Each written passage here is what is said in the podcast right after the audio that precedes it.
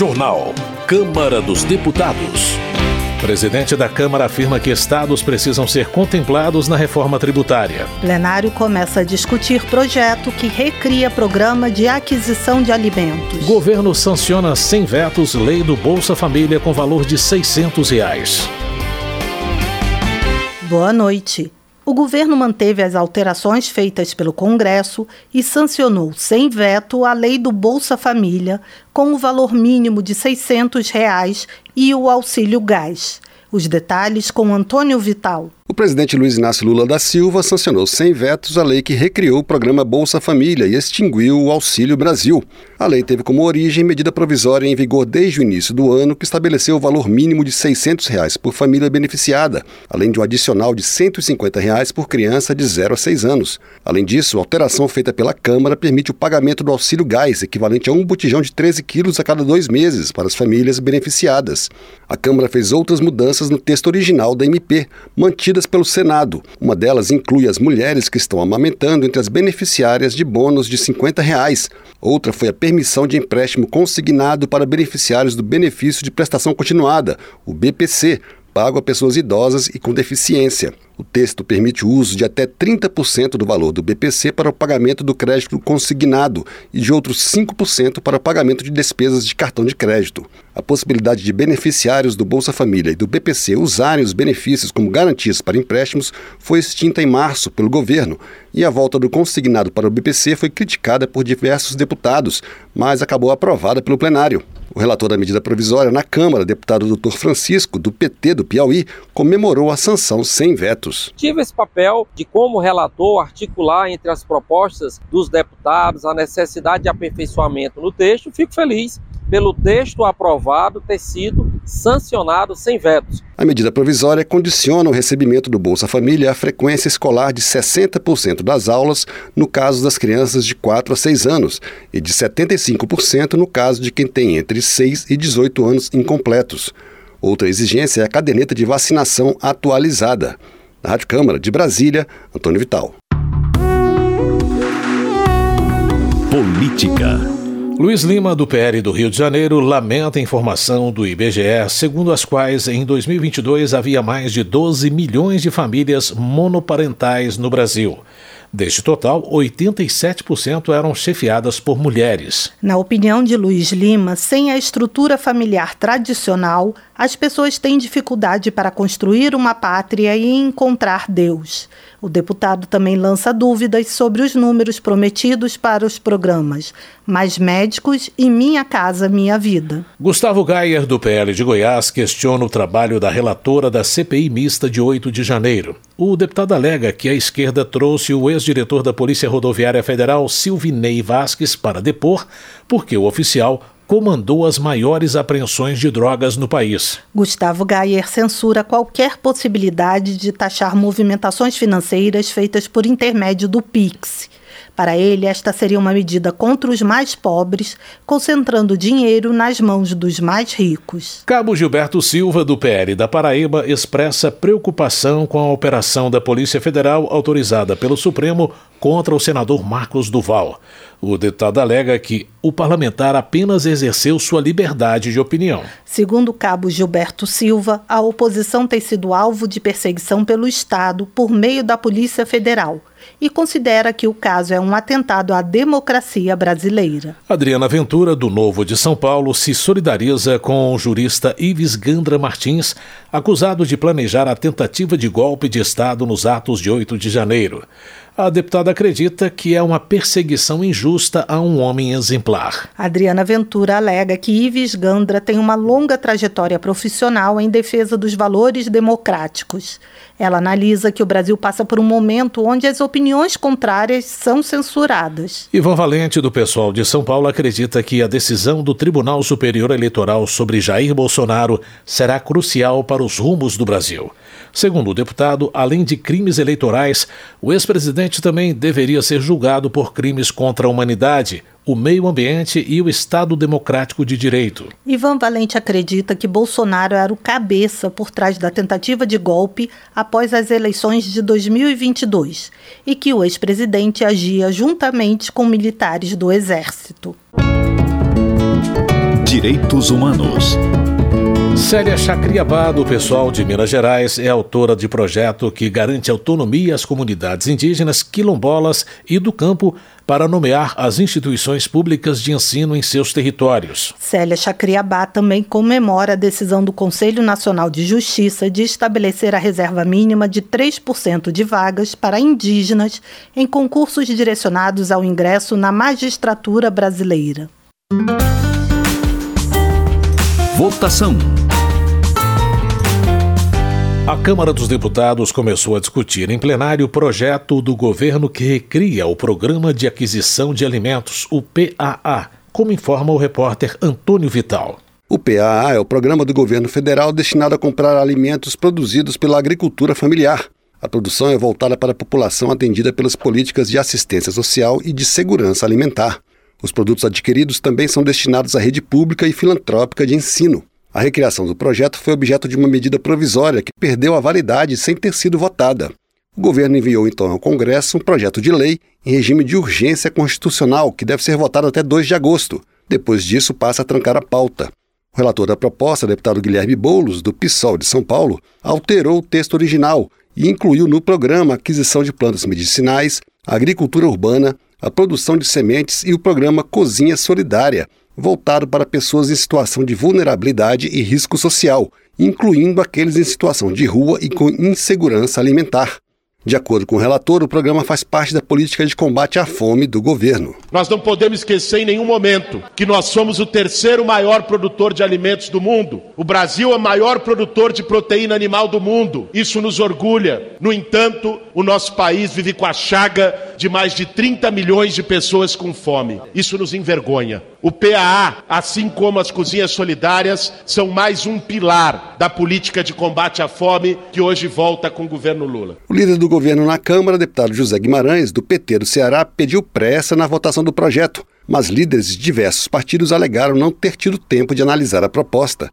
A deputada Adriana Ventura, do Novo de São Paulo, pediu tempo para analisar as alterações. Este projeto, ele pode ser votado até dia 2 de agosto, então não há urgência. O relatório foi disponibilizado há pouco tempo, nós não tivemos nem análise devida, o novo parecer. O novo parecer foi alterado, não estamos falando do original. Tem vários pontos relevantes que nos causam preocupação, como, por exemplo, dispensa de licitação para cisternas e outras coisas que a gente quer debater. Depois de iniciada a discussão do projeto, a votação foi marcada para o dia 4 de julho no plenário. Além da discussão do projeto que recria o programa de aquisição de alimentos, o plenário aprovou o projeto da Procuradoria-Geral da República que transforma cargos efetivos em cargos em comissão e funções de confiança. O projeto transforma 360 cargos de analista e 200 cargos de técnico do Ministério Público da União em 1.200 cargos em comissão e funções de confiança para o Ministério Público Federal e o Ministério Público do Trabalho. Segundo a Procuradoria-Geral da República, não haverá aumento de despesas. O projeto foi enviado para o Senado.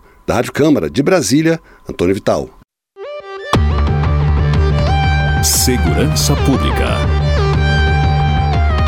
Jones Moura, do PSD, cobra a convocação dos concursados para a Guarda Municipal do Rio de Janeiro, aprovados em 2012.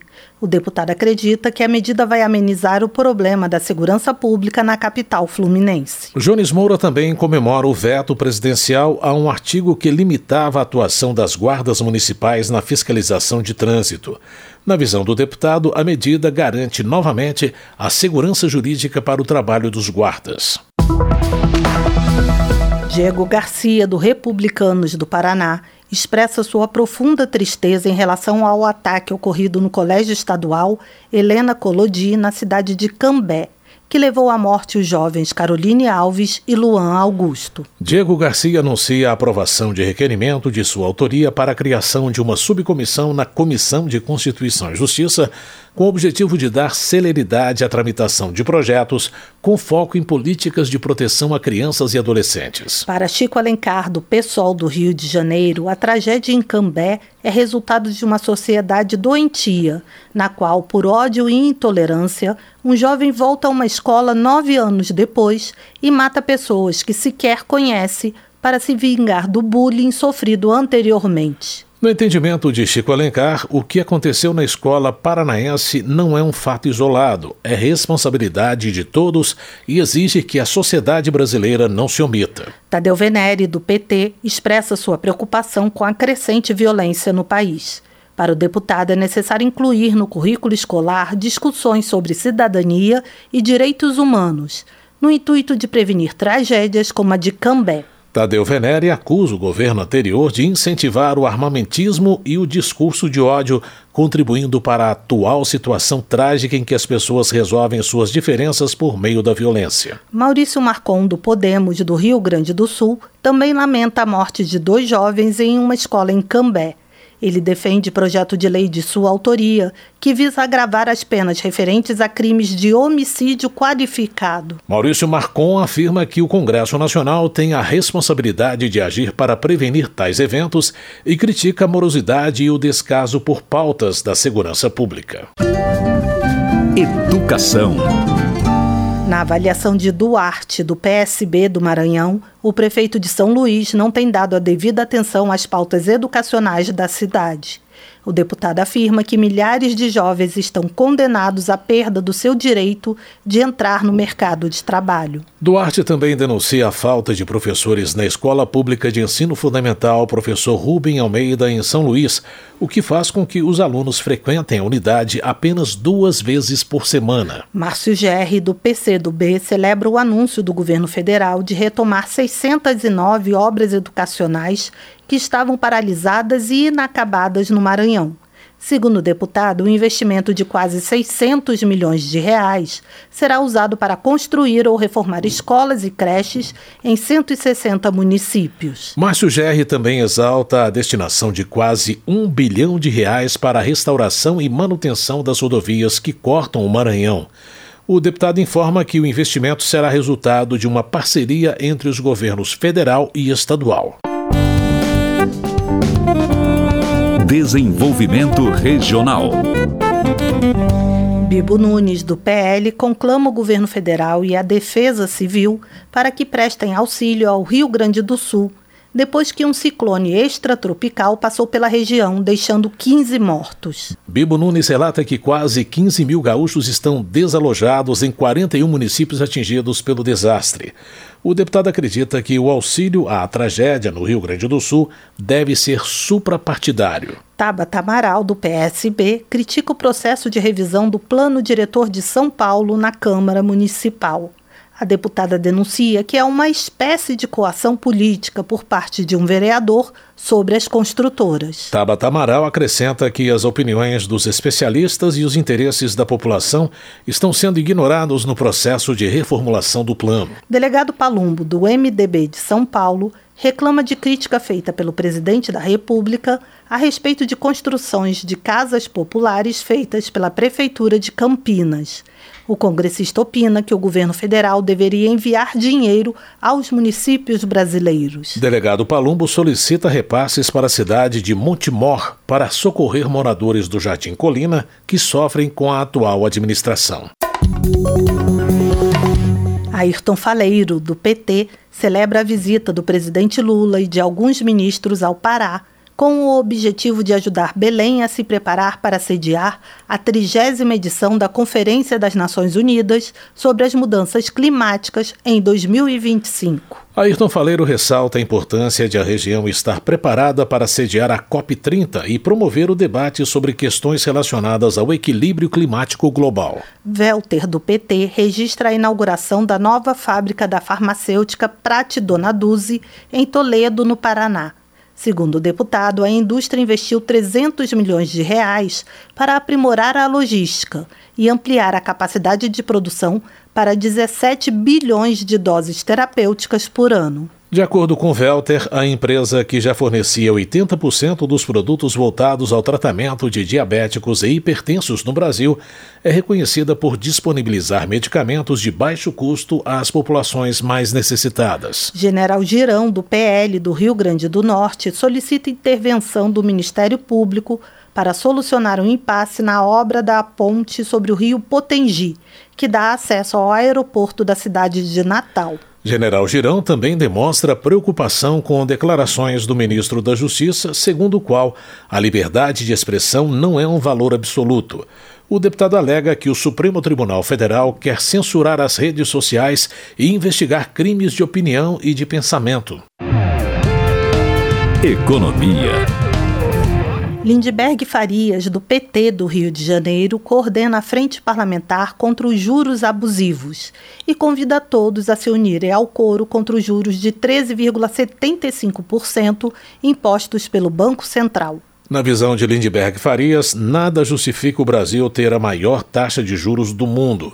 O parlamentar cita ainda a queda do valor do dólar e dos preços puxados pelo fim da paridade internacional do petróleo como resultado do trabalho do presidente Lula. Eunice Oliveira, do MDB do Ceará, também critica o atual patamar da taxa básica de juros praticados no Brasil.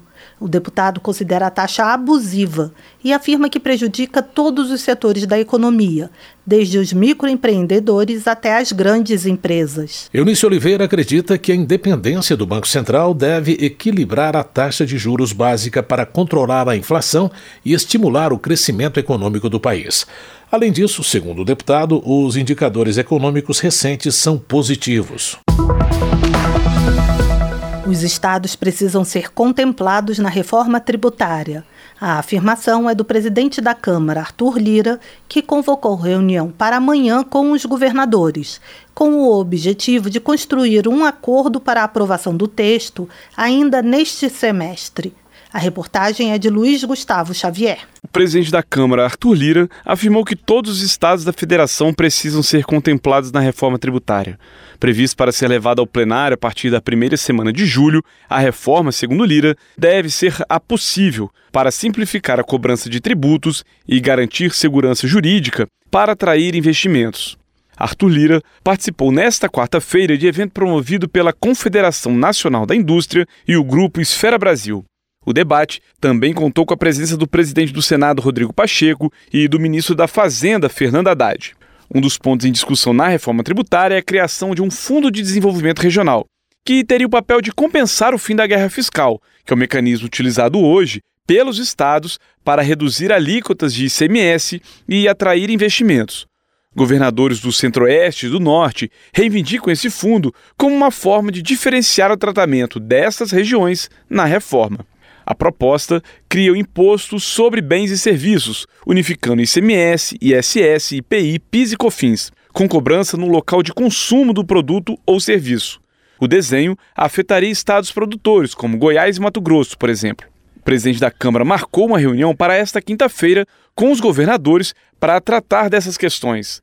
Segundo Lira, o encontro tem o objetivo de ouvir e acomodar sugestões dos chefes dos executivos estaduais antes da apresentação final do texto da reforma tributária. Essa questão de fonte, valor, divisão de fundos, se ela for à frente, que seja resolvida. Se não, outras alternativas podem aparecer, porque nós temos um Brasil muito diferente e todos têm que ser contemplados de uma maneira muito firme, muito aberta, muito transparente. Não podemos, por um detalhe ou outro, abrir mão de uma discussão clara de um sistema que venha dar ao Brasil uma condição de ter um crescimento mais adequado. O ministro da Fazenda, Fernando Haddad, afirmou que há um momento positivo da economia brasileira e que a aprovação da reforma tributária pode fazer o país entrar num ciclo de desenvolvimento sustentável. O que eu posso te asseverar é que nós vamos estar nas duas próximas semanas mergulhados exclusivamente na tarefa de aprovar a reforma tributária na Câmara. Muitos parlamentares desejam aprovar a PEC antes do recesso. E não vai ser o valor do fundo que vai ser um impeditivo disso. Arthur Lira destacou que na primeira semana de julho, a Câmara vai ter uma semana intensa de votações importantes da pauta econômica, que inclui, além da reforma tributária, discussões sobre mudanças no Conselho Administrativo de Recursos Fiscais, o CARF, e as eventuais alterações do Senado sobre o projeto do novo marco fiscal. Lira também indicou a votação do projeto de lei que recria o programa de aquisição de alimentos. Da Rádio Câmara de Brasília, Luiz Gustavo Xavier. Termina aqui o Jornal Câmara dos Deputados, com trabalhos técnicos de Everson Urani e apresentação de Mônica Tati e José Carlos Andrade. Uma ótima noite para você. A Voz do Brasil retorna amanhã. Uma boa noite. Você ouviu A voz do Brasil. Boa noite.